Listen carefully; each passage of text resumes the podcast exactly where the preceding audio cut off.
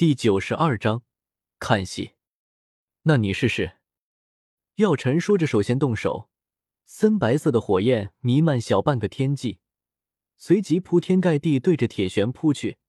看那模样，若是铁玄不做防护，或者没有抵抗异火的手段，恐怕会直接被烧的灵魂都泯灭。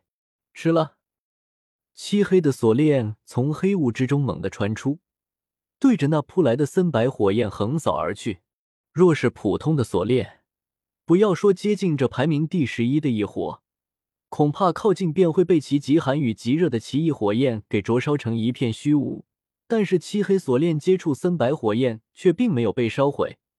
只见锁链表面玄奥的符文放射出幽幽雾光，将古灵冷火那奇异的火焰之力阻挡在外。既然对锁链无用，那对于铁玄来说，这些森白色火焰也就是稍微麻烦。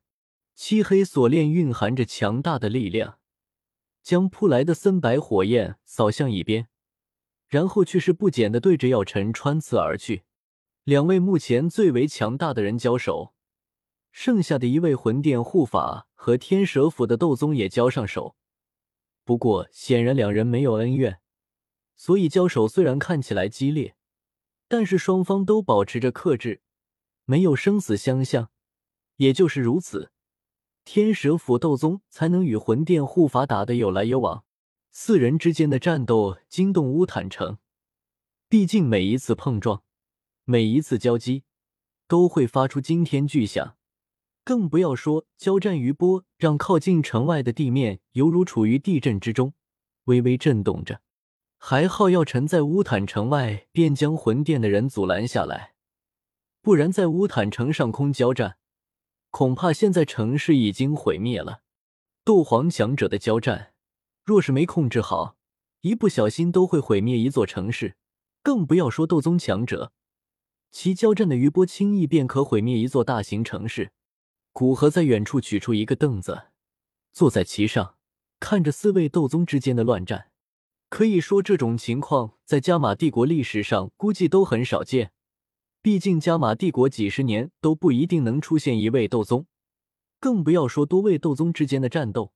黑角域倒是有可能，以他的眼力，当然可以看得出，药尘的实力大概相当于斗宗六星，比那位魂殿的地级护法要强一些，但强的有限，短时间内恐怕难以分出胜负。而天蛇府斗宗则正好相反，他只是刚刚突破斗宗，境界倒是稳固了。但也只是斗宗一星，而那位魂殿的人级护法却是三星斗宗的实力，比天蛇府斗宗足足高了两星。若不是怕他拼命，恐怕人级护法已经伤到天蛇府斗宗了。当然，这些都是表面实力，比如魂殿之人，短时间内提升实力的方法便有几种，甚至弄出个受他控制的斗宗级别的恶灵也是能够做到的。而用了这些，自然能扭转局面，只是要看药尘和天蛇府斗宗会不会给他们时间。而且药尘和天蛇府也不一定就没有底牌，所以这场战斗，若是他不干涉，他也不能确定最后究竟会是谁是赢家。药尘啊，最后你能不能将两人都留在这里呢？只要走出一个，你的存在便会被魂殿发觉，面对你的将是提心吊胆的生活。不知道什么时候魂殿便会派出天级护法，甚至尊老来抓捕你。古河撑着下巴，戏谑的自语道：“若是药尘能胜利，他便静静看着；若是药尘失败，他会帮他一把，但却不会帮他将隐患消除。反正他只要保证药尘继续在萧炎身边待上几年，等萧薰儿离开，确定萧炎不会因失去师傅。”自暴自弃吃萧薰儿的软饭就行，不然不说剧情全部乱套，还真容易给自己培养出一个大敌。毕竟萧薰儿的资源可不是药尘这个半废的人能比的，有着古族的资源在，可以将人硬生生的堆到斗圣级别。在古河想这些的时候，战局突然开始有了变化。鬼力，不要玩了，速速解决对手，来帮我！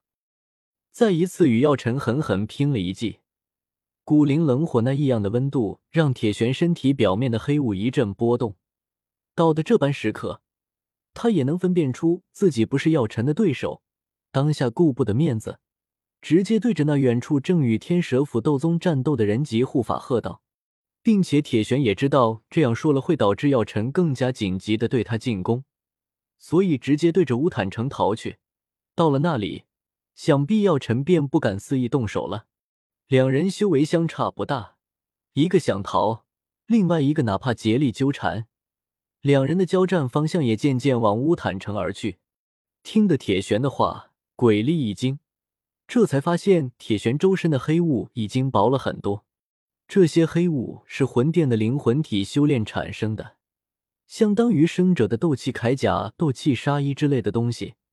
现在薄了这么多，显然药尘让铁玄吃了一些苦头。看到这里，鬼力也不敢再与天蛇府斗宗多做试探。出手攻击顿时凶狠起来，足足两星的差距，哪怕千月竭力抵抗，身上也开始出现大大小小的伤势。若是没有底牌，恐怕很快便会被打败。两边战斗都不利，让药尘皱起眉头。还好在目前的乌坦城没有感应到萧炎的气息，这是他唯一感到安慰的事情。为了速战速决，尽快击败铁玄去支援另外一边。药尘也顾不得约束力量，恐怖的气劲对着铁玄击去。余波在乌坦城留下一个个深坑，下方的无数民众逃离不及，便被两人交战的余波轻易夺去生命。噗嗤，千月在与鬼力对拼一记，再也压制不住体内的伤势，吐出一大口鲜血，鲜红的鲜血在半空之中显得颇为显眼。还不退去吗？反正你也不过是要臣请来的，现在势不可为，你还准备为一枚丹药去死不成？见千月吐血，鬼力停下身形劝道：“斗宗强者都有一个底牌，那便是自爆。一位斗宗强者毕生的能量，在一瞬间爆开，其威力简直惊天动地，谁也不想去试一试，说不定试过之后，人便处于地狱之中了。”所以，哪怕鬼力已经占据上风，但他还是尽量以劝说为主，希望他能主动退去，并时刻注意千月，以便在他想不开自爆的第一时间逃开。